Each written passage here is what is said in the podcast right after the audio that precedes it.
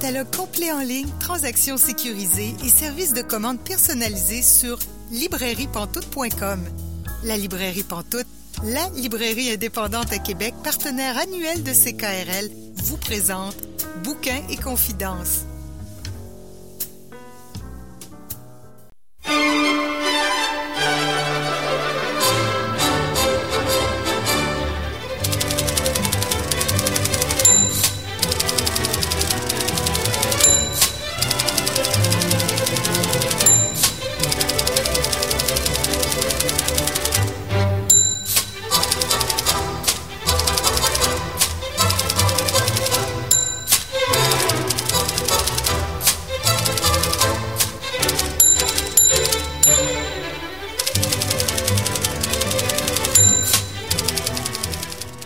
Bonjour et bienvenue à Bouquin Confidence. Julie Collin pour vous accompagner jusqu'à 19h aujourd'hui.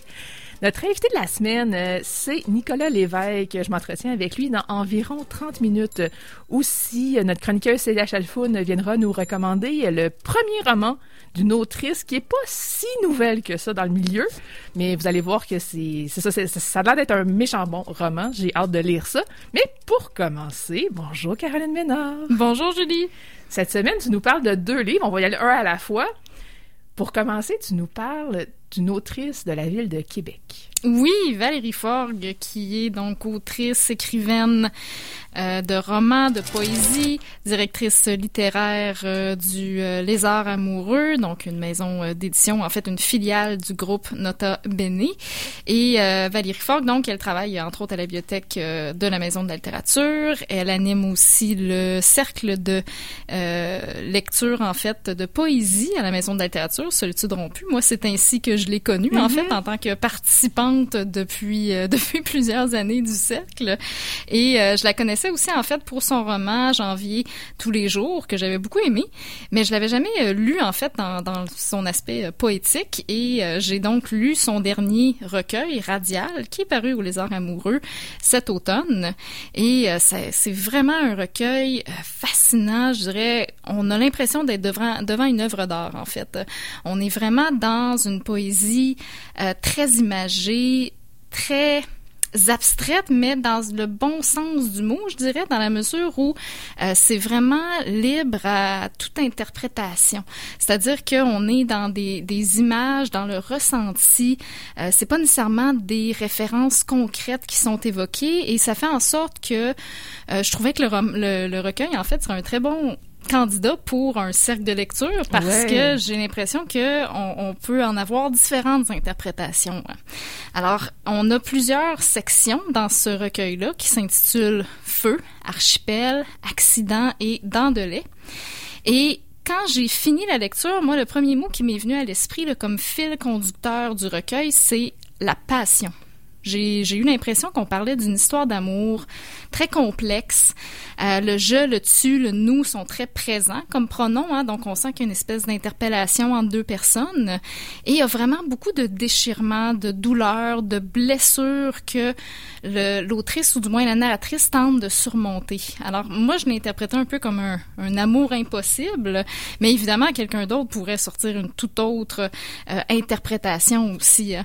Euh, mais on sent qu'il y a une difficulté dans la relation avec l'autre, quelque chose de, souffrant, on, comme une relation qu'on voudrait qu'il soit belle, mais qui ne peut jamais l'être finalement hmm. et qui a toujours des euh, qui cause qui finit toujours par causer des, souffrances finalement et qu'on peut jamais passer par dessus euh, ça il y a une espèce de de fatalité, je dirais, l'impression qu'on peut pas échapper à cette douleur-là, peu importe ce qu'on fait, mais en même temps qu'on a besoin de continuer de croire à cette relation-là pour pouvoir continuer euh, à avancer. Donc, et avec les, les, titres de section accident, d'anglais aussi, j'avais l'impression que peut-être qu'il y avait un aspect un peu d'une tragédie qui nous brise pour mieux renaître par après. Hmm. Donc, j'ai interprété ça un peu comme ça, mais ça m'a vraiment fait l'effet de quand je suis devant une œuvre d'art euh, contemporaine au musée et que là, euh, je, je, suis dans le ressenti et je fasse une interprétation plurielle Et moi, je vais l'interpréter d'une certaine manière, mais mon la personne à côté de moi va l'interpréter d'une manière complètement différente. Et peut-être que dans un mois, tu l'interpréterais différemment. Absolument. Oui, je me suis dit, je pense que c'est un recueil aussi qui euh, qui est un bon candidat pour la relecture. Hein. Ça vaut la peine de le relire euh, parce que l'écriture, par moments, ça peut être très dense aussi. Il y a des images très fortes, c'est très puissant. Il y a beaucoup de fureur aussi, donc je me disais, ah oui, il va falloir que je relise ça pour euh, trouver, je pense, d'autres niveaux même d'interprétation. Donc vraiment, tu sais, je me disais, euh, on devrait le lire dans le cercle de lecture, ça serait très euh, très intéressant. Vraiment, là, c'est un très bon candidat pour ça. Puis en général aussi, c'est des très des poèmes très courts qui ont beaucoup de mordant. Hein. je trouve qu'il y a beaucoup de punch là-dedans et ça frappe beaucoup. Donc ça m'a fait réfléchir aussi parce que la poésie, souvent, les gens vont dire, bon, euh, les gens qui vont pas vouloir en, lire ou qui sont pas intéressés par ce genre littéraire-là vont dire, ben, j'ai pas l'impression d'avoir les, les codes ou mm. je trouve ça trop hermétique. Euh, mais parfois, c'est, c'est bien aussi de, de demander un certain effort au lecteur ou au lectrice. c'est dans la mesure où on ne va pas nous donner tout, tout cuit dans le bec, un peu comme on dit. Hein. Et il y a un certain, euh, un certain travail qu'on doit faire de notre côté hein, pour comprendre, pour essayer de décoder. Et la beauté de la chose, c'est qu'il n'y a pas de, il y a pas de bonne réponse en fait. Hein. Tout est, tout est permis un peu. Hein. Euh, et, et, c'est vraiment ça, je trouve, qu'on a avec euh, ce recueil-là. Puis on est vraiment dans le, le ressenti. Moi, comme personne cartésienne, ça me demande un, effort quand même, je dois, je dois l'avouer, mais j'aime beaucoup puiser dans ce, ce côté-là, je dirais, euh, cet hémisphère gauche de mon cerveau, si on peut dire. Hein. On dit que l'hémisphère droit, c'est toujours le côté plus rationnel, euh, mais j'aime beaucoup justement aller de ce côté-là, puis ça, ça nous permet de nous connecter à autre chose, c'est mm-hmm. de d'être vraiment dans une autre compréhension de l'écrit qu'on n'a pas souvent. Hein, on n'est pas souvent euh, face à des écrits très euh, abstraits ou qui font plus référence aux émotions, aux images. On est toujours dans quelque chose d'assez concret, d'assez cartésien justement. Fait que je trouve ça euh, très agréable d'aller ailleurs. Je trouve que ça fait du bien. Je trouve que c'est nécessaire. Puis ça nous fait réfléchir aussi sur tout ce que l'écriture peut susciter, sur toutes les possibles de l'écriture aussi, parce que voir quelqu'un être capable de jouer avec les mots comme ça, de susciter des images qu'on n'avait jamais conçues, euh, c'est toujours impressionnant. Moi, ça, ça me ça m'impressionne personnellement beaucoup parce que j'aurais jamais pensé ou mon esprit aurait pas été capable de concevoir cette euh, cette possibilité là. Donc euh, vraiment un chapeau à, Valérie Forgue pour pour ce recueil là. C'est très très très intéressant, très original, très artistique et ben évidemment moi ça m'a donné le goût d'aller lire ces autres recueils. Hein? Mhm. une bonne idée. Est-ce que tu as un extrait pour nous? Oui, tout à fait. Donc, euh, j'ai un petit extrait. Vous allez voir, c'est assez court. Ça va comme suit. Le bruit des machines me rougit les joues. Tu es comme moi, entre chaque tentative pour suivre le courant. Je m'accommode, éprise du bois de flottage, de la brique qui fait couler. Et voilà. Je peux même vous en lire un autre. Oui. Parce que, comme ils sont si courts, autant en prendre plus qu'un. Je traque ton regard, je crois au miracle, je rentre chez moi, je prends racine, je creuse mon trou, dans la tente des grands migrateurs, la coque d'un bateau promis. On a plusieurs poèmes justement comme ça qui ont le je qui se répète. Il y a vraiment un, je dirais, une relation avec l'autre. Il y a vraiment beaucoup l'observation de ce qu'on ressent aussi. Hein. Puis, euh, je lisais une entrevue que Valérie euh, Forgue avait donnée. Euh, puis c'était très intéressant comment elle disait que le, rôle du poète, finalement, c'est d'observer ce qui se passe mm-hmm. autour de lui, euh, de le, décoder, de le magnifier aussi à travers l'écriture. Fait qu'on a, on a beaucoup ça, je trouve, là-dedans. C'est, c'est vraiment intéressant à, découvrir. Puis ça va nous, ça nous sort des sentiers battus, là, définitivement. OK, vraiment dans le rôle du ou de la poète telle qu'elle l'expliquait. Oui. Elle représente vraiment très bien. Oui, oui, j'ai trouvé que vraiment là, c'était collé à, comment elle interprétait ce rôle-là, puis on, le sentait vraiment très bien cette euh, cet aspect de magnifier les émotions aussi. Mm-hmm. On sent que les émotions sont très fortes, sont plus que que régulière, si on veut. Fait qu'on Mhm. est dans une autre dimension aussi des, euh, des émotions. Puis euh, on sent que ça, ça, ça colle à sa vision aussi de ce qu'est un, un ou une poète. Mm. On voit avec ce que tu as lu. Ça m'étonnerait beaucoup si c'est pas le cas, mais je pense qu'elle travaille beaucoup ses textes aussi, Oui. parce que ça peut Oui, quasiment pas sortir comme ça. Là. oui, tout à fait. Non, j'avoue. En tout cas, si ça sort comme ça, je suis euh, d'autant plus impressionnée. Non, mais c'est ça, ça m'étonnerait. Là. Ça, c'est pas que je veux y enlever quelque chose, mais ça m'étonnerait quand même. Souvent, on, on sent le travail dans ce temps-là. Oui, on voit que la personne, elle a vraiment travaillé fort pour chercher le bon mot, Oui, pour avoir le bon rythme. euh, pour que ça sonne d'une certaine façon, pour que ça veuille Absolument. dire quelque chose. Donc, euh, on, on sent le, le travail parce que c'est ça, ça, ça fait quasiment pas. euh, Oui. un, un des vers sortirait d'un coup, d'accord, mais tout ça, Tout ça, Hmm. c'est ça. Hein? Puis souvent, dans des courts poèmes comme ça, les, les, les poètes ont- vont vraiment faire un travail, comme tu disais, mot par mot. hein. Ah oui. Chaque mot est choisi, posé. Euh, et ça aussi, c'est c'est fascinant parce qu'on revient à l'essence même, tu sais, au, au- plus petit dénominateur Ouais. commun, si on veut, là, c'est-à-dire le mot. hein.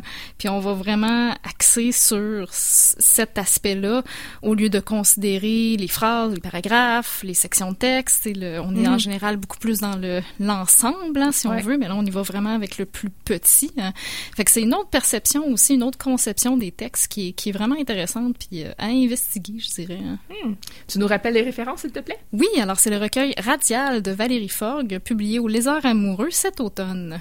Merci beaucoup. euh, et on se retrouve dans quelques instants, Caroline, hein, pour une autre suggestion de lecture. Euh, on va avec une petite chanson de Claude Pelgag et on revient.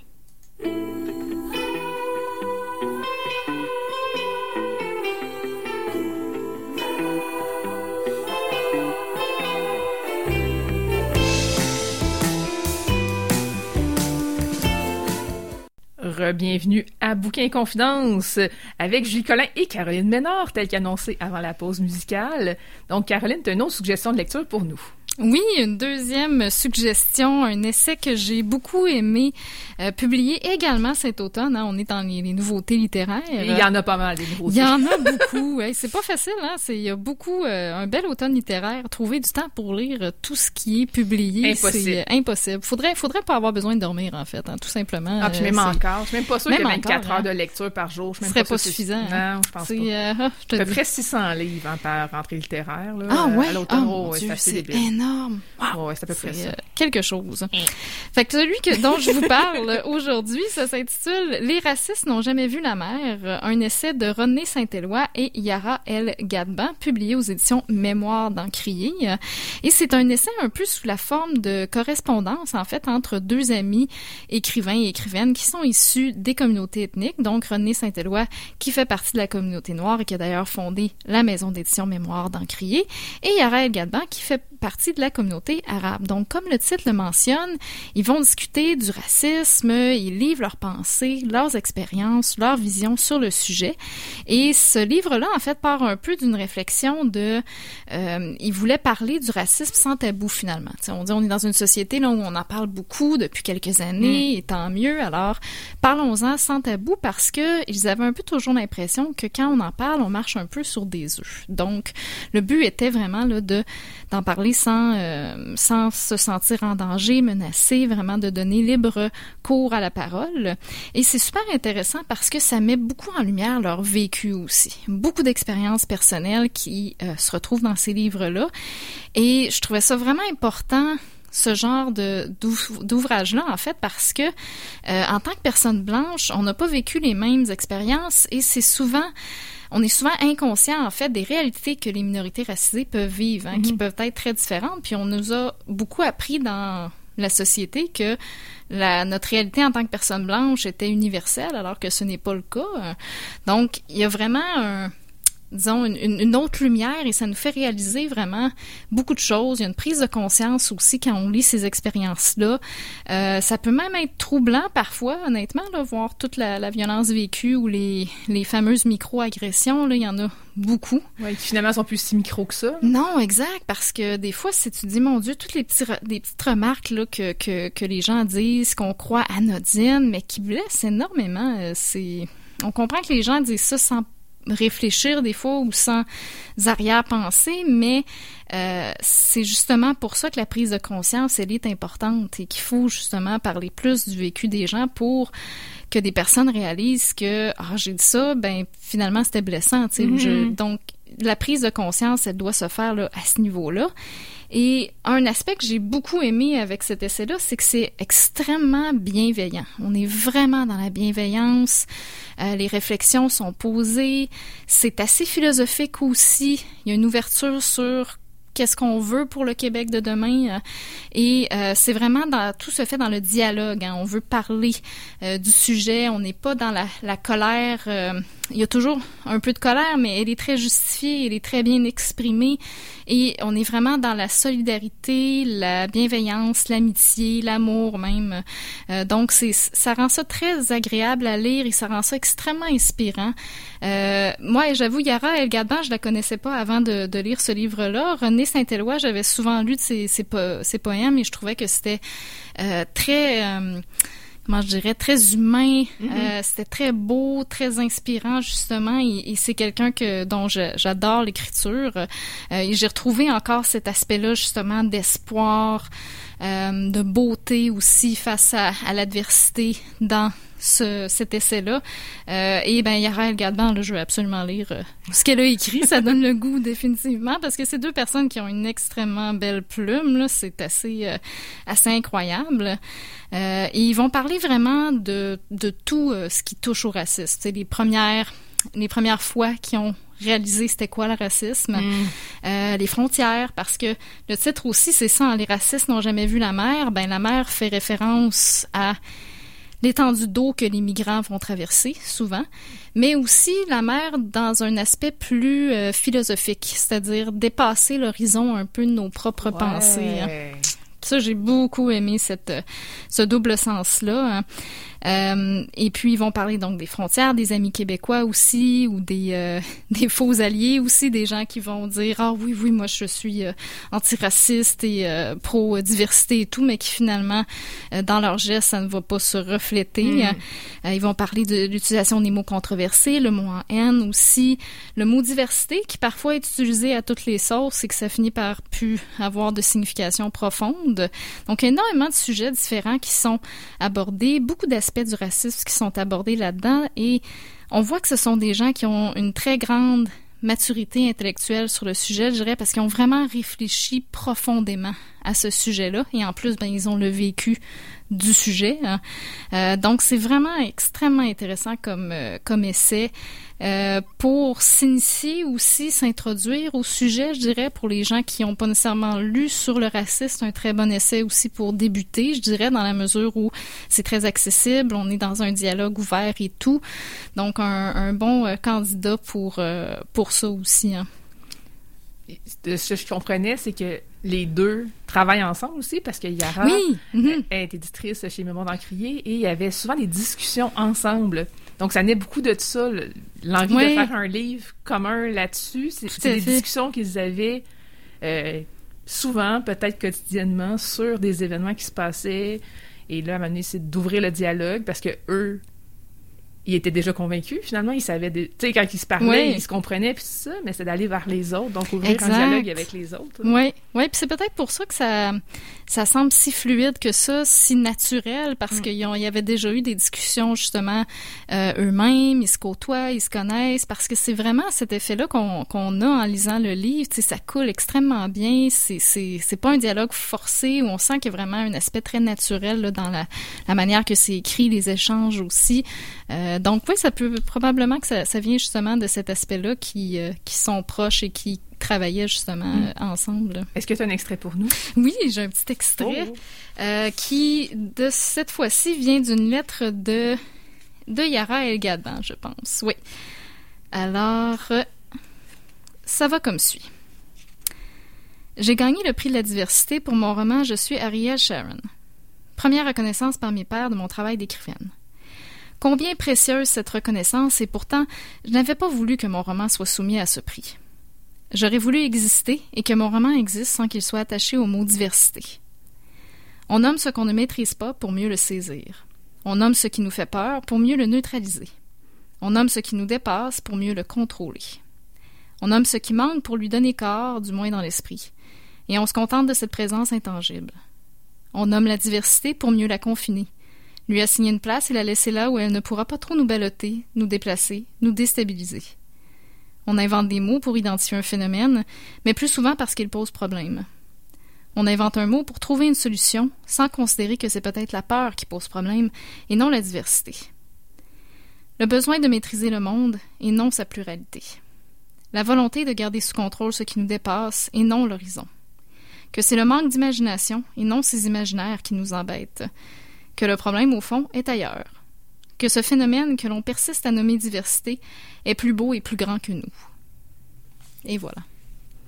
C'est que dans le fond, si je comprends bien, le prix avait comme un petit goût un peu amer parce que elle était pas reconnue juste comme écrivaine tout simplement, mais c'était écrivaine issu de la diversité. De la diversité, tout à fait. La chronique, en fait, cette lettre-là s'intitule Le mot diversité et Yara Gadin, elle commence euh, de prime abord en disant j'ai une relation amoureuse avec la diversité. Je la défends, mais je la fuis en même temps, tu sais, parce que évidemment qu'on la défend tous, euh, mais il y a cette, euh, comme elle dit, il y a ce souhait-là d'être reconnu au-delà de ça, tu sais, au-delà de, des catégories dans lesquelles ces gens-là se retrouvent souvent enfermés, tu sais. Donc, je trouvais ça intéressant cette espèce de, de dichotomie-là un peu là relation amoureuse avec euh, avec un concept aussi qui parfois est repris euh, par euh, des gens justement pour leur propre fin. On pense bon à l'aspect politique aussi de la chose. Donc c'est sûr qu'il y, y a, effectivement là, deux côtés à la médaille non, avec ça. Hein. En tout cas, c'était un, un, très bel extrait tu nous rappelles les références, Oui. D'ailleurs, est-ce qu'on parle du, ben, de l'événement? Ben, on, peut, on, peut, on, peut, on peut en parler tout de suite. Je m'en allais, euh, je m'en allais, dans le fond, euh, te, demander quand même les références, mais ah, on peut oui. d'événements. Ah, donne les références. on va donner les références. Parfait. Donc, Les racistes n'ont jamais vu la mer, le titre de l'ouvrage. Et c'est écrit par René Saint-Éloi et Yara El Gadban, publié chez Mémoire d'Encrier cet automne. Et de ce qu'on voulait ajouter, c'est qu'il y a un événement euh, qui va avoir lieu vendredi à la Maison de la littérature, euh, c'est une lecture qui va avoir lieu avec, euh, ben dans le fond, les deux auteurs seront là. Oui. Vendredi à la Maison de la littérature à partir de 17h. Et c'est une lecture qui va être accompagnée de musique aussi, de Julie Rousseau, il va y avoir aussi un entretien animé par Jean-François Letourneau. Donc, ça risque d'être une méchante belle soirée ah euh, sur, euh, sur ça, sur euh, les racistes n'ont jamais vu la mer. J'ai vraiment hâte de voir ça. Puis, pour l'avoir déjà entendu, René Saint-Éloi réciter des textes en public, il a une très belle voix. Mm-hmm. Personnellement, là, je suis fan. Alors, je pourrais l'écouter réciter des, des, extraits de ce qu'il écrit pendant des heures. Donc, j'ai bien hâte. je pense que ça va être un beau vendredi soir. Ça va vraiment être intéressant. C'est, donc, je l'ai dit, à la Maison de la littérature il faut réserver. C'est gratuit, mais il faut réserver sa place parce que COVID oblige. Mm-hmm. Donc, on réserve sur le point de vente.com. Vous allez trouver toutes les informations sur le site web de la Maison de la littérature. Et évidemment, comme toute bonne activité euh, qui se déroule en temps de pandémie, il euh, faut avoir un passeport vaccinal euh, en règle. Donc, le code QR, soit papier, soit web, pour le montrer à l'entrée pour pouvoir profiter de la soirée. C'est vraiment obligatoire pour les activités de ce type-là à la Maison de la littérature. Donc, merci beaucoup, Caroline Ménard. Merci, Julie.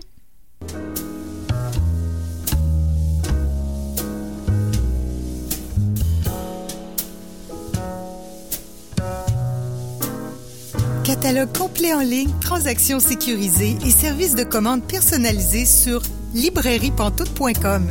La librairie Pantoute, la librairie indépendante à Québec, partenaire annuel de CKRL, vous présente Bouquins et confidences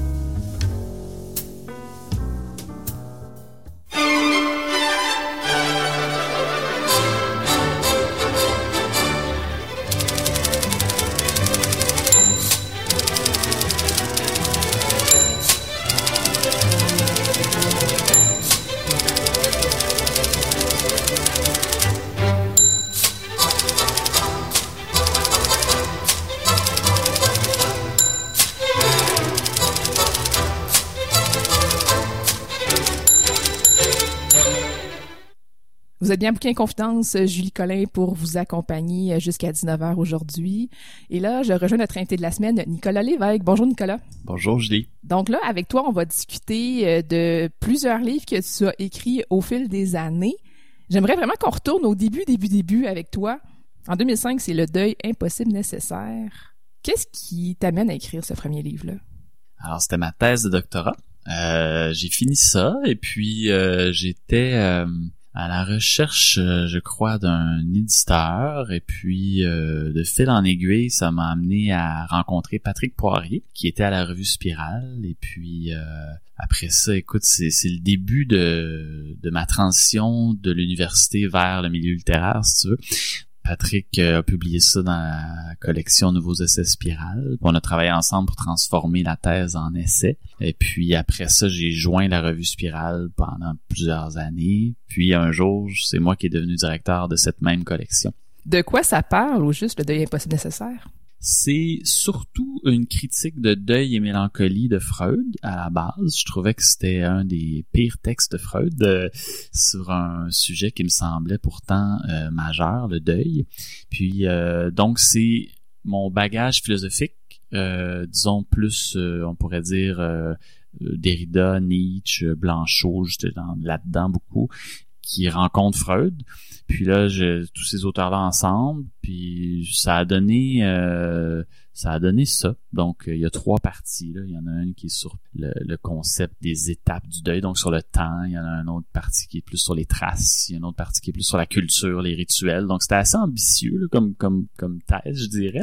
C'est une espèce de euh, de grands de, de regards macro quand même à partir de plein de textes. Euh, donc ça ça a été franchement assez intense comme j'ai beaucoup lu dans cette période là tu sais je faisais que ça en fait là. C'était c'était une belle période dont je m'ennuie là tu sais la, période où t'es au doctorat puis t'as juste t'es juste en rédaction là puis tu te couches à 3 heures du matin puis tu fumes trop de cigarettes puis euh, tu sais toute cette affaire là de d'espèce d'extase intellectuelle là, euh, puis tu lis je sais pas combien de livres par semaine parce mm. que c'est ça ta job dans la vie là. Euh, tous mes fondements viennent de cette période-là. Les plus grandes lectures que j'ai faites, euh, euh mon rapport à l'écriture, euh, ça a été vraiment, je le, je le suggère à n'importe qui, c'est-à-dire qu'il faut faire ça quand on est jeune, parce mm-hmm. que après ça, c'est plus possible. Et euh, je fais un saut dans le temps. On parlait de 2005. Après ça, en 2009, Teen Spirit, Essai sur notre époque, qu'est-ce que c'est? C'est mon premier euh, livre, euh, je dirais, euh, post-université, justement. Mon premier livre d'homme libre, on pourrait dire.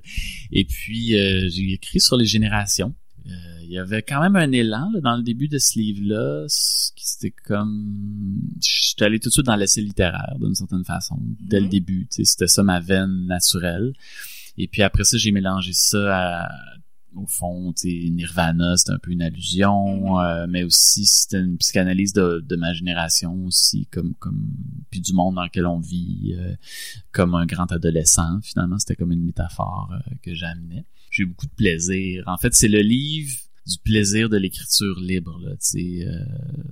puis j'ai vraiment eu du fun. Fait que c'est c'est livre qui, qui, je dirais le quand même important d'avoir du plaisir quand on quand on écrit. Puis j'ai eu du plaisir dans ma thèse, mais c'était plus souffrant quand même, tu sais, parce que c'est quand même compliqué euh, mettre plein de textes puis d'auteurs puis de références ensemble. Là, c'était plus libre, plus au jeu. Fait que c'est sûr qu'il y, a quand même un avant puis un après là, ce, livre-là, je dirais. Mm. Il y a beaucoup d'avant et d'après dans tes livres. Oui. Je, je, fonctionne par période, on dirait. Oui, on va, on va y revenir. En 2012, tu reprends Teen Spirit et t'en fais un nouveau livre. À mon avis, c'est pas tant une réédition qu'un nouveau livre qui part d'un autre livre. Euh, tu peux me corriger si je me trompe. C'est Le Québec vers l'âge adulte qui est paru en 2012. Pourquoi avoir repris ce texte-là pour le retravailler puis le republier? C'est sûr que là, je, il y a Guy Champagne qui devient aussi euh, quelqu'un d'important à ce moment-là euh, dans ma vie, euh, qui m'a proposé, je pense qu'il restait plus d'exemplaires de Teen Spirit en fait. Puis là, il m'a dit, est-ce qu'on le fait en poche? Puis j'ai dit, bah, tant qu'à le faire en poche, je pense que j'aimerais mieux le refaire, tu sais, dans le fond, euh, un nouveau livre, le relancer, tu sais, de parce qu'il y avait eu 2012, euh, c'est évidemment euh, hein, le, printemps érable, et puis je me suis dit, il y a quelque chose qui a changé en moi, il y a quelque chose qui a changé dans mon écriture, puis il y a quelque chose qui a changé dans ce que je veux dire de, dans ce livre-là. Tu sais, il y avait des idées qui me semblaient il fallait les mettre à jour. Fait que ça a été un, j'ai changé le titre, euh, on a fait ça en livre de poche et puis je voulais m'adresser aussi aux jeunes d'une certaine façon parce qu'on sentait qu'il y avait un potentiel aussi euh, pour l'enseignement au cégep. Puis effectivement, ce qui est arrivé, c'est un livre qui est enseigné euh, au cégep. Fait que ça a été une belle aventure. J'étais dans une bonne période d'écriture aussi. Fait que j'ai rajouté une cinquantaine de pages. Euh, puis là, on a refait réviser le texte. Et puis, bref, t'as raison, c'est carrément un nouveau livre à partir d'un ancien livre. C'est un livre qui a pas vraiment existé Teen Spirit tant que ça, je dirais. Il n'y a pas eu d'écho médiatique, vraiment. C'est un livre très confidentiel. Là, les gens qui avaient acheté ça, c'est vraiment des gens plus branchés dans le milieu littéraire, là, qui suivaient un petit peu les activités de Spirale, tout ça. Mais tu sais, il n'y a pas eu beaucoup de ventes non plus, mais on était, on avait passé un petit tirage de tout petit, puis, puis le Québec vers l'âge adulte, c'est aussi, je dirais, la transition vers moi qui assume d'être un écrivain un petit peu plus diffusé, un petit peu plus dans l'espace public. Je sors du petit milieu intellectuel, puis c'était volontaire, je dirais, de, de faire ça aussi. Puis effectivement, ce qui m'est arrivé après, euh, je dirais que mes autres livres ont été plus dans une diffusion plus large, puis donc ma langue aussi est devenue plus accessible. Puis je me suis dit, ok, je vais, je vais faire ça. Euh, donc c'était volontaire. Euh, on pourrait trouver que je sais pas que euh, remettre en question tout ça puis que j'aurais dû continuer à faire des choses plus pointues comme mon premier livre parce que j'aurais pu tu sais mais mais c'est sûr que je sentais que comment je dirais que j'ai là-dessus que j'étais différent justement de mon père hein, qui, qui avait fait un parcours plus plus universitaire, plus érudit. Puis je me disais, je je vais pas faire la même chose. Tu sais, je trouvais qu'il avait bien fait son mm-hmm. son trajet. Tu sais. Puis comme je voulais pas aller à l'université euh, comme comme prof, euh, je me suis dit non, tu sais, je je vais essayer d'être dans un dans le milieu littéraire. Puis dans le milieu littéraire, tu sais, veux, veux pas, si t'es pas à l'université, en tout cas dans, dans, dans ma génération, si tu peux pas te permettre d'écrire des livres aussi qui sont trop pointus parce que mm. un, tu te feras pas publier, deux, mm. euh, je veux dire, ça va finalement tu peux quasiment l'envoyer par courriel à tes amis là, les 50 copies que tu vas vendre. Donc pour moi, c'était un peu absurde de faire ça. Donc je me suis dit je vais quand même faire une écriture qui peut exister euh, dans la cité euh, sans sans me trahir, sans enlever la mm. profondeur. Donc c'est quand même un défi.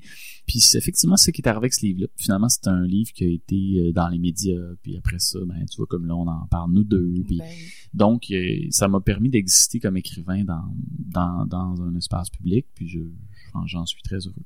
Et il y a un changement au niveau du titre. Oui, c'est, comme deux livres qui sont liés, mais aussi qui sont différents. Il y a quand même une variation dans le titre. Teen Spirit, on est un peu plus dans l'adolescence. Et là, vers l'âge adulte, c'est comme si on était comme à la fin, fin, fin, fin, fin de l'adolescence. Donc, j'avais vieilli aussi. Ah oui c'est ça qui s'est passé aussi. Je pense que puis je voulais peut-être, mais t'as raison, hein, c'est vrai que je sortais d'un certain cynisme aussi, je pense. Tu vois, c'est Teen Spirit, c'est aussi la période grunge. Moi, j'ai écouté beaucoup de grunge. J'étais très là-dedans, là, tu sais, Pearl Jam, Nirvana, je sais pas, j'étais j'étais beaucoup là-dedans. Puis, euh, mais il y avait un certain cynisme avec de désespoir même dans cette musique-là, puis dans, ma génération. Puis on dirait que le, le printemps érable m'a sorti de ça. C'est comme si c'était la fin du grunge pour moi. Mm. Euh, bon, évidemment, j'aurais dû allumer avant parce que le grunge, quand même les années 90, là, mais j'étais encore dans un, esprit grunge, je te dirais, euh, que j'ai gardé, mais 2012 m'a sorti de là, euh, vraiment. Et puis, je pense qu'on on est définitivement plus dans, dans une possibilité d'être d'être grunge aujourd'hui avec les enjeux climatiques et mm. tout ça. Il y a, y a, une nécessité de l'action. On n'est plus dans dans le no future impuissant euh, euh comme avant. Mm. C'est quand même différent. Là, on voit qu'il y a... Faut agir. Hein. Oui, puis il y a quelque chose de plus politisé là, qui se passe aussi, tu sais, le, féminisme, les enjeux raciaux, autochtones, tout ça. Donc, euh, pour moi, ça a commencé avec le printemps érable, euh, cette nouvelle période-là. Après ça, il y a un livre en 2014 euh, qui a été écrit en collaboration avec Catherine Mafrikakis, Ce que dit l'écorce. Comment vous en êtes venu à écrire ensemble? C'est une idée euh, à la base de Catherine qui, qui me dit on fait-tu quelque chose ensemble? Puis euh, bon euh, on aurait pu faire des lasagnes ou je sais pas quoi là, mais parce qu'on savait pas ce que ce serait faire quelque chose ensemble tu sais ça je me rappelle qu'on avait eu des discussions très ouvertes je pense qu'elle elle me connaissait dans le sens où moi je suis quelqu'un qui des fois qui, qui aime fonctionner par projet aussi. Là. Puis donc, elle cherchait un projet qu'on pourrait faire ensemble. Puis, puis on a discuté, puis je, pense que c'est moi, à un moment donné, qui a amené l'idée qu'on pourrait faire un livre ensemble. Tu sais, que ce serait peut-être la meilleure chose qu'on pourrait faire. Là. Parce que moi, je sortais quand même de plusieurs années de revues, puis j'étais pas sûr que j'avais envie de me relancer dans une affaire comme ça encore. En tout cas, tu sais, j'étais un peu... J'avais plus le goût d'écrire un livre. Puis euh, j'avais jamais fait ça, écrire avec quelqu'un d'autre. là. Mais je faisais confiance euh, à Catherine. Euh, je la sentais confiante dans son écriture. Donc je me disais qu'il allait pas avoir d'enjeu. Puis effectivement, il n'y en a pas eu. Je pense que ça a été vraiment euh, super. Puis d'ailleurs, on été vraiment mis à l'épreuve là, parce que les deux, on a perdu notre père pendant l'écriture du livre. Donc, si ça n'avait pas été quelqu'un à qui je faisais vraiment confiance, et je pense que Catherine me faisait confiance aussi, là, je pense pas qu'on aurait pu terminer ce livre-là. là. Donc, euh, on été très libre euh, là-dedans. On a pris des pauses, on est revenu, mais on a toujours fait quand même confiance à, à ce projet-là. Puis ça a été franchement une expérience euh, vraiment géniale. Euh, ça s'est fait de façon très fluide. Euh, après ça, on a enlevé des textes, on a remis ça. Il y a André Lamarck à qui j'avais demandé de, de, de nous aider, de- d'être un peu notre éditeur, qui, qui vraiment qui nous a beaucoup aidé aussi. Donc vraiment un projet de, de A à Z euh, dans le bonheur, euh, puis bon dans la souffrance du deuil aussi. Ouais. Mais je dirais au niveau littéraire, il y avait vraiment une fluidité, puis ça se sent, je pense, dans les textes. Il y a quelque chose qui coule dans ce livre-là. J'ai l'impression aussi que ce livre-là t'a amené à aller creuser un peu plus personnellement, un peu plus l'humain que tu es, peut-être, de sortir un peu de la tête, peut-être, d'aller un peu plus dans le cœur? Oui. C'est vrai que c'est une nouvelle période, c'est-à-dire que euh, ce livre-là, je m'en, je m'en rendais peut-être pas compte, mais annonce les autres qui vont venir, là, tu sais, comme Fora puis, euh, puis Thomas. Puis c'est comme si l'intellectuel avait déjà fait des livres, tu sais, j'avais fait mon livre sur le deuil, et puis bon, euh, le Québec vers l'âge adulte, puis tout ça, puis j'avais fait les rêveries de la, de la place de Saint-Hubert. Tu sais, je m'étais déjà amusé dans mon petit univers à moi, j'avais déjà il y a comme des auteurs qu'on veut citer. tout était fait de ce bord-là. Donc, j'étais plus libre. Quand j'ai fait ce que dit l'écorce, j'étais rendu à un point, je pense que Catherine m'a, saisi à un bon moment où j'étais assez libre dans le sens que j'aurais pu travailler sur n'importe quel thème. J'étais pas obligé d'avoir, euh, de plugger le tel tel auteur ou telle théorie. J'étais, disponible. Puis je pense que ça se sent aussi dans le livre que les deux et Catherine aussi avaient fait ces livres. Donc euh, j'ai l'impression que les deux, on était quand même à une bonne place pour euh, se laisser, comment je dirais ça, être au service du livre, comme on dit, là, comme on dit, euh, et non pas euh, à notre propre service. Là. On n'avait pas d'agenda personnel là, pour ce livre-là, donc euh, on s'est abandonné au thème de la peau. Puis, euh, puis c'est vrai que c'est, probablement s'il y a un tournant dans mon écriture, je dirais que c'est là. Euh, euh, puis genre, je le dois beaucoup à Catherine parce qu'au fond, euh, tu sais, je je suis pas sûr que je, pense que je l'aurais fait éventuellement, mais on dirait que c'est moi qui est psy, tu sais, je le sais que ça prend souvent quelqu'un d'autre pour faire ce qu'on sait qu'on devrait faire. Hein? C'est, comme Ouais. c'est comme les gens m'en parlent souvent de la thérapie comme ça, c'est-à-dire ouais, j'aurais peut-être fait tout ça moi-même, mais, mais je sais pas quand. fait que ça prend quelqu'un, on dirait, pour que ça se Ouais. matérialise puis qu'on se dise OK, je le fais. C'est hein, comme si on ça dort en nous, mais quand c'est ça qu'on appelle le, le transfert. Au fond, c'est Mhm. c'est comme si ça l'autre nous permet d'être plus nous-mêmes d'une certaine façon. Peut-être d'avoir du courage, c'est peut-être ça qui nous manque hein, souvent dans la vie. Puis avec à deux, on est plus courageux.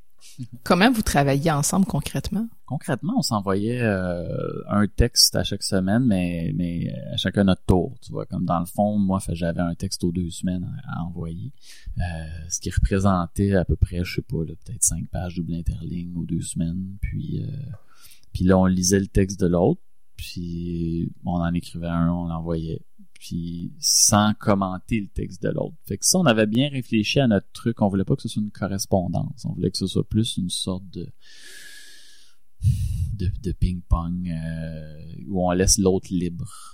Donc, des fois, il y a des liens avec l'autre texte. Des fois, il n'y a pas de lien. Puis ça, je pense que je pense qu'on est deux euh, deux personnes qui aiment être assez libres là, dans la vie. euh, puis, puis ça, ça c'est le fun. On était influencé par l'autre, puis en même temps influencé par ce qu'on vivait. Puis là, à un moment donné, les deuils sont arrivés. Puis euh, fait que là, ouais, là, il y a eu des, des pauses dans l'écriture. Puis à un moment donné, on dirait que la vie nous a rattrapés. On n'arrivait plus à, à suivre le rythme de, du texte aux deux semaines. Là. Fait qu'il y a eu des pauses, puis après ça, on a recommencé. on a fini par y arriver, tu sais, je te dirais. Puis est-ce que vous avez justement réfléchi à mener vos textes pour les mettre dans un certain ordre ou l'ordre était assez naturel parce que c'est un peu l'ordre dans lequel les textes sont écrits? Non, c'était pas naturel. On a, on a tout imprimé ça. Je me rappelle, j'étais allé chez Catherine et puis on a tout imprimé chaque texte. Puis là, elle avait tout mis ça. Euh, euh, parce que les gens savent pas, mais Catherine c'est quand même une bonne première de classe. Là. elle a de l'air rebelle comme ça, mais elle est assez, euh, elle est assez organisée. Puis euh, je dirais à son affaire là, pour avoir travaillé avec elle. c'est vraiment quelqu'un qui, qui est efficace. puis elle avait tout imprimé ça, mis ça sur sa grande table. Puis on avait carrément essayé de trouver un ordre là-dedans. Euh, puis on avait fini par trouver quelque chose. Euh, puis donc on avait enlevé des textes aussi qu'on trouvait que dans le nouvel ordre ça marchait plus.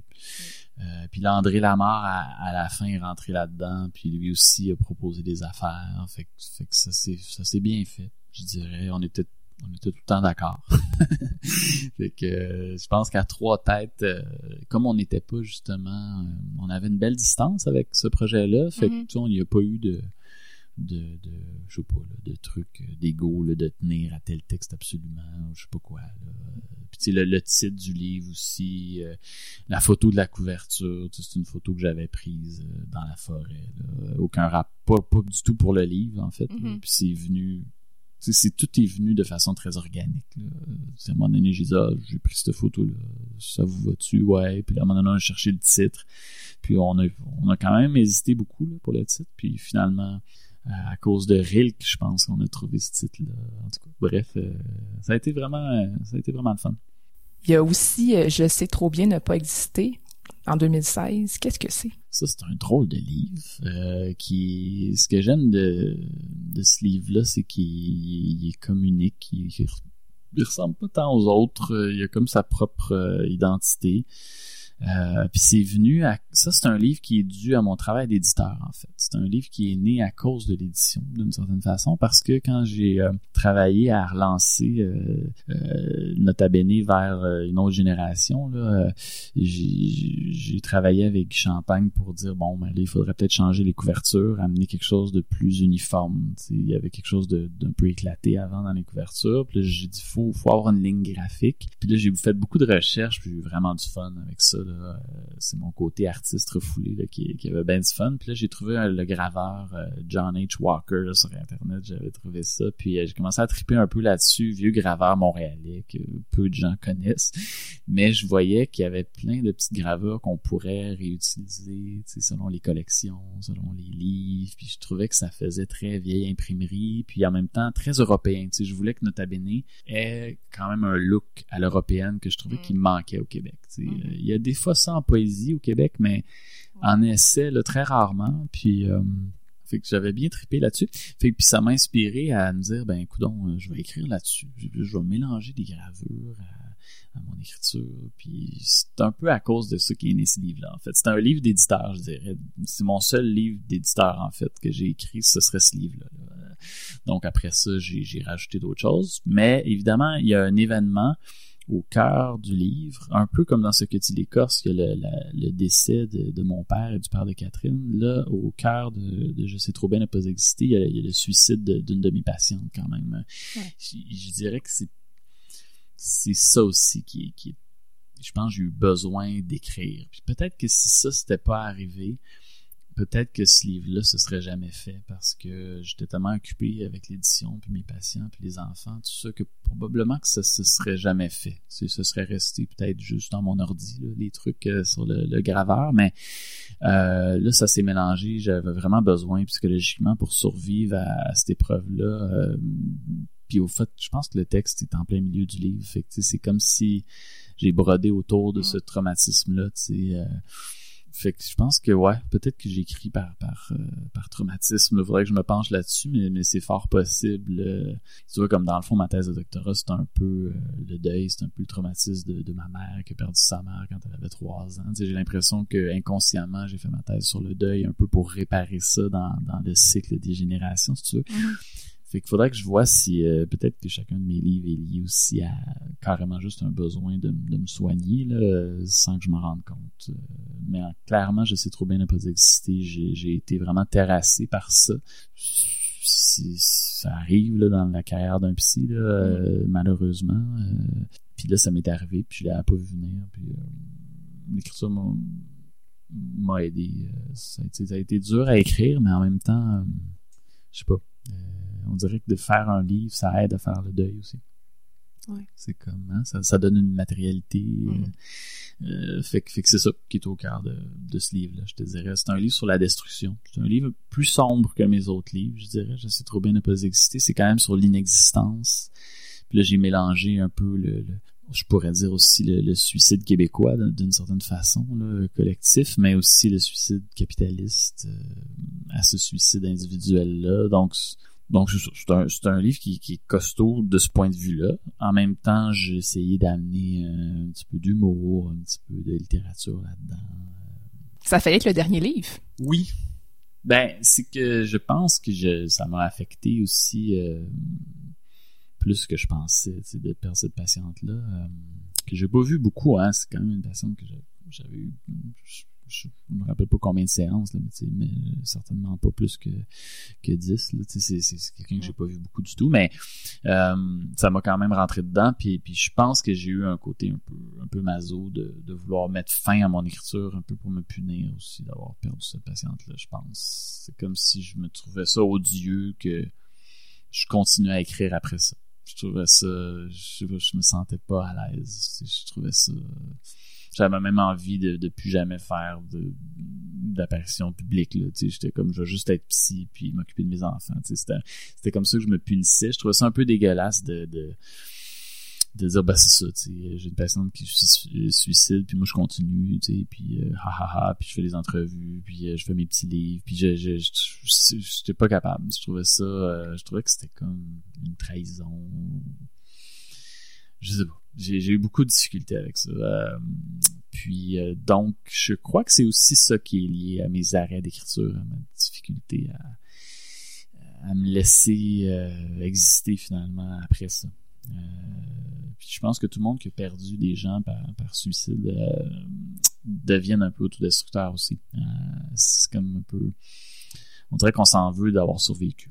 C'est un peu ça. Puis, puis je m'en voulais, ouais. Puis même si je, bien honnêtement, j'ai repassé ça dans ma tête des millions de fois, là, puis j'aurais pas vraiment pu faire d'autre chose. J'ai même pas fait d'erreur, mais l'erreur, c'est juste que j'ai pas non plus deviné ce qu'il fallait que je fasse pour pas que ça arrive. Bref, tu sais. Fait que tout ça pour dire que fait que ouais, ça a vraiment j'ai failli tout arrêter. Euh, je, je, bon, j'ai été capable de me réparer puis de me soigner, mais euh, ça a failli arrêter là. Ouais. Je, ça, ça, a vraiment failli. Puis à quelque part, ça aurait pas été si grave. Là, euh, j'aurais pu euh, bien m'occuper de mes patients puis de mes enfants. Puis des fois, je me dis ça aussi que on n'est pas on n'est pas si important non plus. Là. Mais je, suis content de d'avoir ça, ça, aurait quand même été un peu masochiste aussi de, de faire ça. Donc je suis content d'être dans une autre étape par rapport à ça. Puis euh, je me sens pas moins euh, fidèle à, cette patiente-là. Au contraire, j'ai l'impression que de continuer, c'est c'est aussi euh, à sa mémoire que je le fais d'une certaine façon. Fait que, il y a plein de façons hein, de, d'être dans le deuil. C'est pas seulement dans, dans l'autosacrifice ou euh, l'automutilation, si on veut. Donc, c'est un peu ça qui s'est passé. C'est pour ça que Fora et Thomas sont peut-être aussi liés à ça, tu sais, de à la limite de rendre hommage à mes patients d'une certaine façon. Euh, c'est peut-être ça qui s'est passé. Je l'avais jamais vu de même, mais c'est peut-être de façon souterraine. Peut-être que ça a conduit à ces livres-là. Hmm. Qu'est-ce qui fait en sorte qu'un jour, justement, Fora arrive?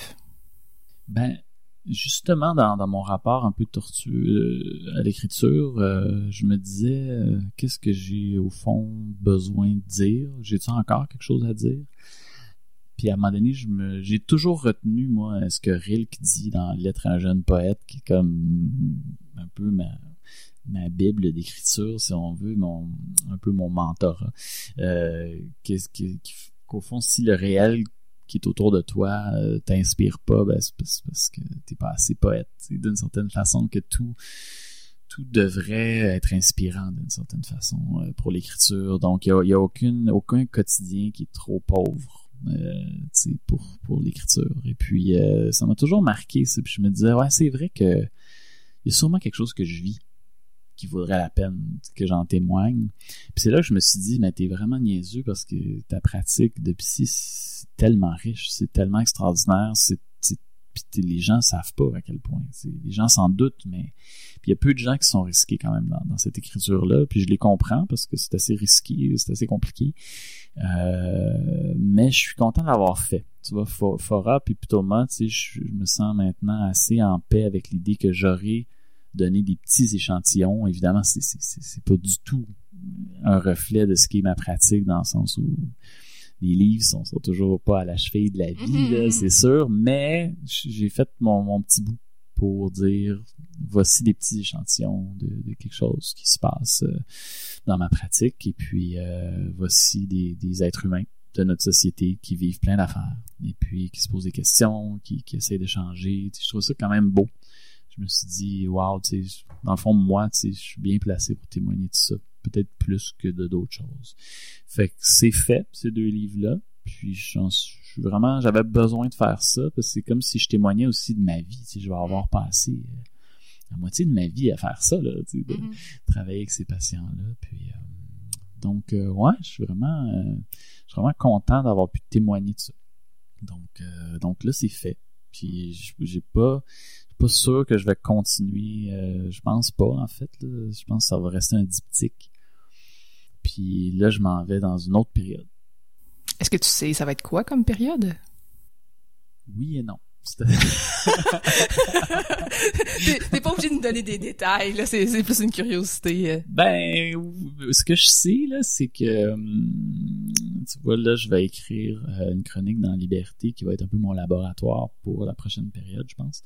Puis j'ai déjà commencé, là, j'ai écrit deux petits textes, hum, puis ça s'annonce pour être plus euh, plus politique, plus inscrit dans la cité, qui est mon nouveau patient en fait, parce que je trouve que quand même euh, le tissu social euh, a besoin de, thérapie, puis puis c'est plus je pense que je veux aussi euh, épargner un peu mes, mes patients là. Puis euh, je, je, je me sens pas du tout mal de psychanalyser la société là. je pense que ça ça ça, ça va.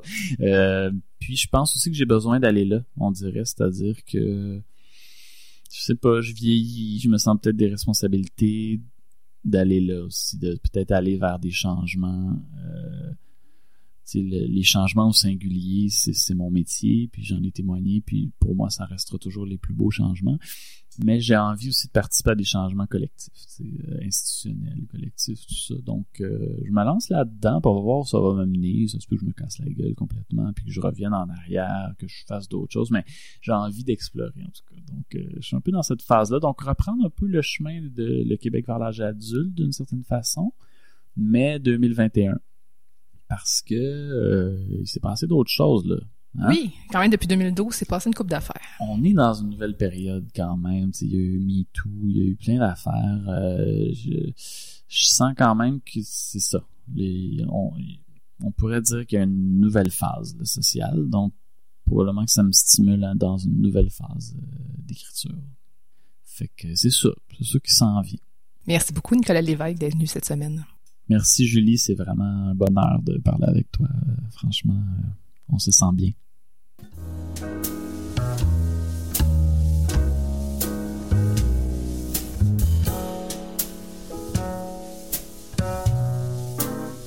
Catalogue complet en ligne, transactions sécurisées et services de commande personnalisés sur librairiepantoute.com. La librairie Pantoute, la librairie indépendante à Québec, partenaire annuel de CKRL vous présente Bouquins et confidences.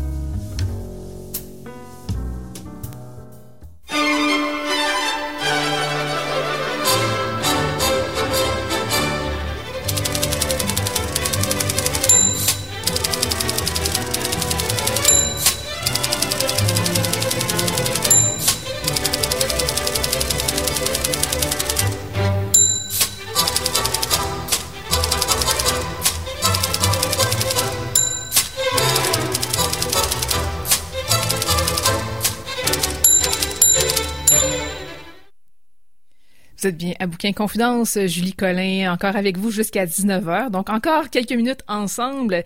Et là, j'ai envie de vous suggérer quelques activités euh, à faire dans la région de Québec, plus précisément souvent dans la ville de Québec, je pense, cette semaine. Donc je regarde souvent ça, les différentes activités qu'on peut faire, soit dans les librairies, soit dans des lieux. Tantôt, on vous a suggéré, entre autres, une activité à la Maison de la littérature vendredi. Hein. C'est Les racistes n'ont jamais vu la mer. Donc, j'ai d'autres suggestions pour vous. Ça commence demain soir avec le lancement d'un livre qui s'appelle Passion de musée de Québec à Lyon de Michel Côté. Euh, c'est euh, c'est un lancement qui va avoir lieu à je vais le dire, au musée de la civilisation de Québec. J'avais juste l'acronyme en tête, ça va pas ça va pas très bien. Donc au musée euh, de la civilisation de Québec et euh, ça va être à partir de 17h30. C'est le lancement d'un livre. Michel Côté, en fait, c'est quelqu'un qui a déjà été très, très, très influent au musée de la civilisation de Québec, mais aussi qui a été très, très, très influent au musée des confluences à Lyon. Donc, il va parler de ces deux musées-là dans le livre. Donc, il va avoir une causerie euh, suivi d'une période de questions. Puis il va y avoir aussi une séance de signature. Il faut s'inscrire euh, sur euh, le site du musée de la civilisation pour pouvoir y assister. C'est gratuit, mais comme souvent maintenant, faut réserver parce que les places sont limitées et il faut s'assurer d'avoir euh, son passeport vaccinal. Donc ça, c'est demain dès 17h30 au Musée de la Session de Québec.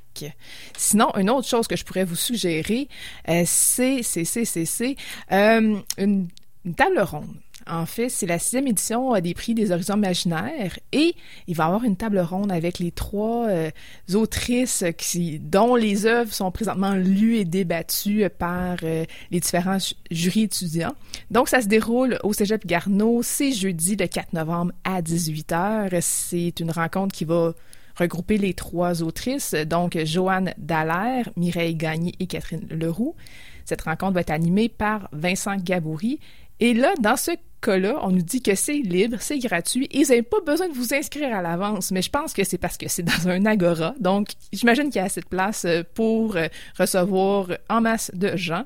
Donc, euh, c'est jeudi à, je l'ai dit tantôt, à 19h. C'est tout ça? Je pense que. Non, à 18h. Jeudi à 18h. Excusez-moi, je suis un peu mêlée. Donc, jeudi à 18h au Cégep Garneau pour la table ronde des finalistes des prix des horizons imaginaires. Sinon, autre activité, euh, jeudi aussi, pas mal en même temps. Donc, euh, on est rendu là, hein? on recommence à avoir beaucoup d'activités. Donc, des fois, on a des choix déchirants à faire euh, dans nos activités euh, dans le milieu littéraire. Jeudi, à la librairie Morancy, c'est une rencontre avec Hélène Dorion dans le cadre du lancement de son plus récent livre, Mes forêts. Hélène Dorion, on l'avait reçue à l'émission l'an dernier. Donc, jeudi 4 novembre, de 18h à 20h, à la librairie Morancy, il va y avoir une petite causerie qui va être animée par Antoine Tanguay des éditions Alto. Donc, euh, petite discussion, petite séance de, signature, euh, tout en, intimité, euh, tout intimiste. Dans le fond, c'est un petit lieu, hein, la librairie Morancy, donc ça risque d'être intéressant. Donc, Hélène Dorion, Mes forêts, on va vous en parler d'ailleurs de Mes forêts sous peu. C'est un livre qui est paru aux éditions Bruno Doucet. Euh, d'ailleurs, j'en profite euh, pour vous quitter un petit peu, quelques minutes. Euh, je vous suggère une chanson d'Alexandra Streliski qui se retrouve dans la liste de lecture de notre chère Hélène Dorion, parce qu'Hélène Dorion a fait ça depuis quelques livres. Elle crée des listes de lecture sur Spotify, entre autres. Et là, je vous suggère Revient le jour de Alexandra. Donc, on va écouter cette chanson-là et on revient.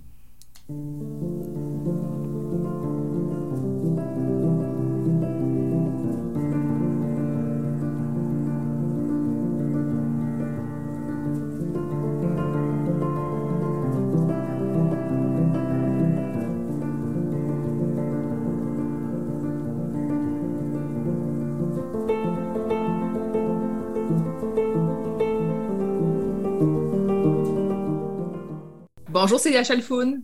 Bonjour Julie. Cette semaine, tu nous parles d'une toute nouvelle autrice qui a sorti un tout récent livre. Ben, une toute nouvelle autrice, euh, pas tout à fait, mais oui, c'est son premier roman. Et ce livre, c'est le premier quelque chose pour euh, à, plein de points de vue. Donc, c'est le premier roman d'Andrea Renaud-Simard. Le titre, c'est Le Livre ardent, et c'est aussi euh, le, le, livre qui inaugure le catalogue de la collection VLB Imaginaire. Et on en avait déjà parlé à l'émission, on avait reçu. Ouais. Tout à fait, collection dirigée par Geneviève Blouin et Mathieu Lozon-Dixot, euh, qui avait été reçu à l'émission, effectivement. Et donc là, le livre ardent, le, premier livre de, la, collection vient de sortir. Il y a un deuxième titre qui s'en vient ou qui vient de sortir aussi, je, je, suis plus certaine. Mais en tout cas, donc j'ai lu ce premier livre. Et Andrea Renaud-Simard, pour parler un petit peu de, son histoire d'autrice, elle a, hum, gagné le prix Solaris, donc un prix euh, de littérature de mhm. l'imaginaire, en 2017 avec sa nouvelle Les Tisseurs qui est sortie chez Solaris. Depuis, elle a publié quelques nouvelles chez Solaris et Brin d'éternité. Et cette année, elle était, euh, elle faisait aussi partie des, euh, des auteurs et autrices qui étaient en lice pour le prix de la nouvelle Radio-Canada. Oh. Voilà. Donc, j'avais hâte de, de lire ce livre-là. Et je vais, je vais faire de mon mieux pour en parler parce que concrètement, les, les histoires d'Andrea Renaud-Sumar sont quand même souvent difficile à classer. Est-ce qu'elle a, elle a vraiment une voix? Ben, on, pourrait dire que tous les auteurs et les autrices ont une voix unique, mais elle a vraiment une, une, façon de voir le monde et de l'exprimer qui est vraiment unique et en plus inclassable. Donc, ça, mm. me complique un petit peu la tâche. Mais c'est à quoi on peut s'attendre toujours quand on lit ces histoires. C'est une, plume qui est vraiment, euh, vraiment délicate, élégante, euh, éthérée en quelque sorte. En fait, on, a l'impression parfois de partir en songe un petit peu avec elle, ce qui ne veut pas dire qu'on est complètement perdu, mais qu'il faut aussi accepter de se, de se laisser porter dans l'atmosphère et le rythme des phrases. Ok, alors de quoi ça parle le livre ardent sans, sans trop en dire? On se trouve dans un monde où euh, une, je sais, sais plus si c'est une herbe ou une plante en tout cas, on va dire une plante, la dardasse recouvre la plupart de la surface, ce qui fait qu'il reste plus beaucoup d'endroits où il est possible de vivre et de faire pousser, euh, de faire pousser des choses. Et on a ces, deux peuples, les Anyas et les Ardents, euh, qui vivent proches les uns les autres dans des relations de, euh, conflictuelles, de dépendance, d'assujettissement, etc., etc. Et le livre suit deux, deux fils linéaires différents, deux fils temporels, pardon, différents, un un peu plus dans le passé et un qui est dans le, présent en quelque sorte de l'histoire. Et on comprend rapidement qu'en fait, à une époque, donc, euh, ces, deux, peuples, les Anya et les Ardents, euh, le, pouvoir s'est renversé entre ces deux peuples. À une époque, euh, les Anya avaient, avaient vraiment un certain pouvoir sur les Ardents, et puis cette tendance s'est renversée. Et on va comprendre pourquoi, comment ça s'est fait.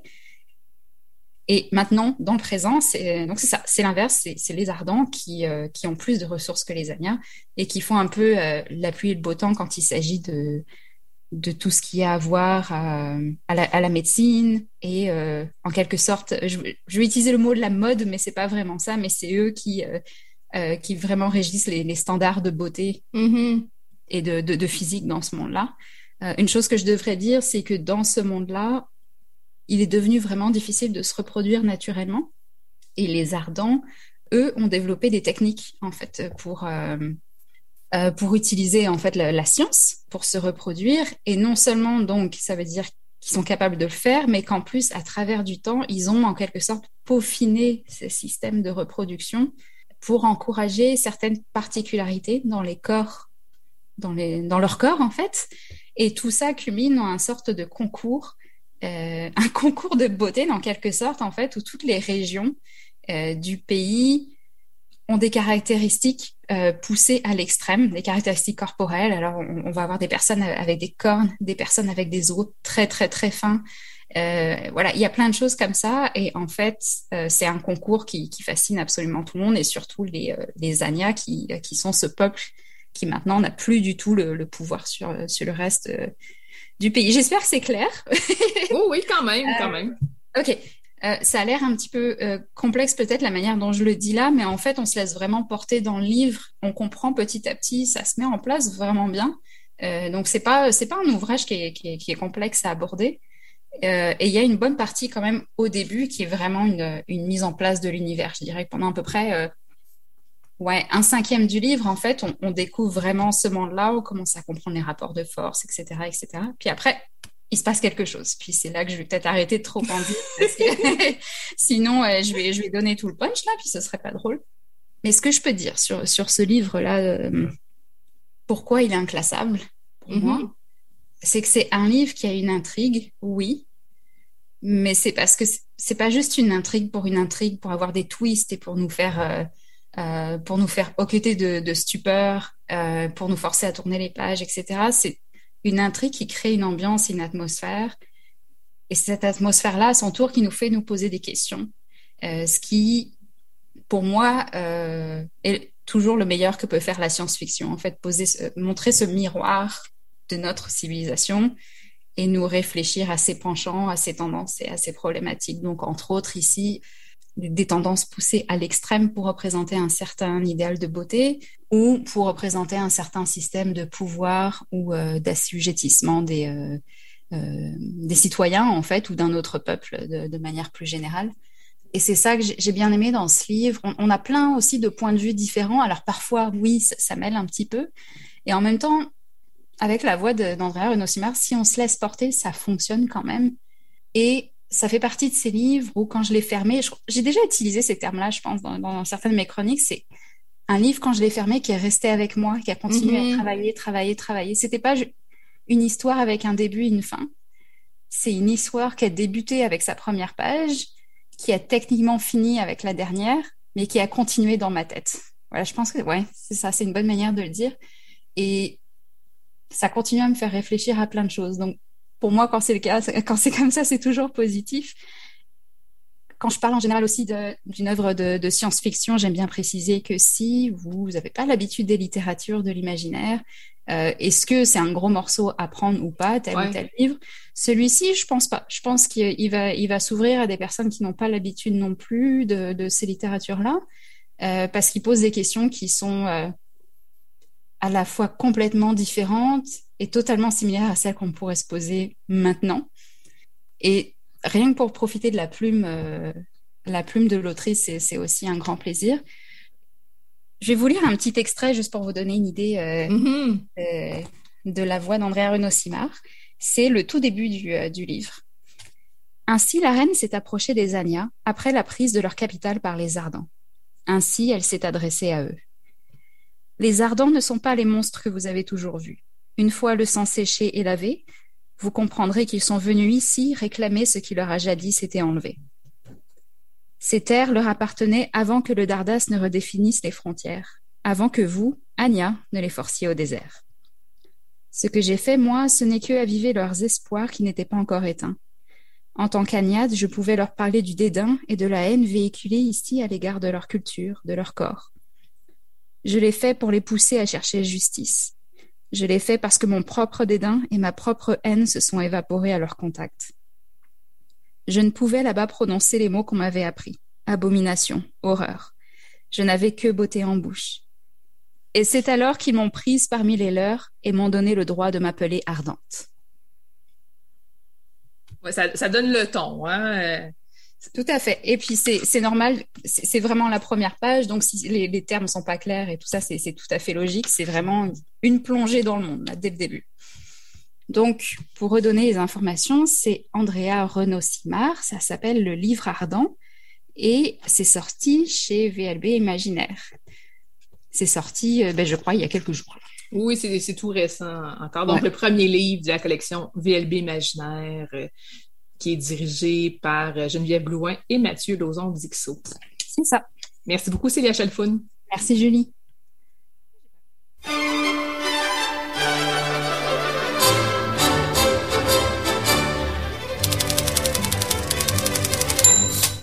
C'est tout pour l'émission Bouquet et Confidence de cette semaine. Merci à notre invité de la semaine, Nicolas Lévesque. Je vous invite à écouter aussi l'entrevue que j'avais réalisée avec lui, euh, qui a été diffusée dans l'émission du 23 août, où est-ce qu'on parlait plus précisément de Fora et de Thomas. Merci également à nos chroniqueuses Caroline Ménard et Célia Chalfoun.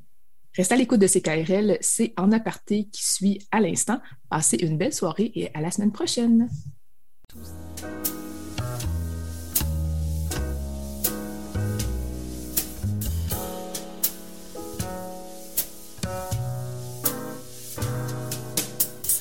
La librairie Pantoute, la librairie indépendante à Québec, partenaire annuel de CKRL, vous a présenté Bouquins et Confidences.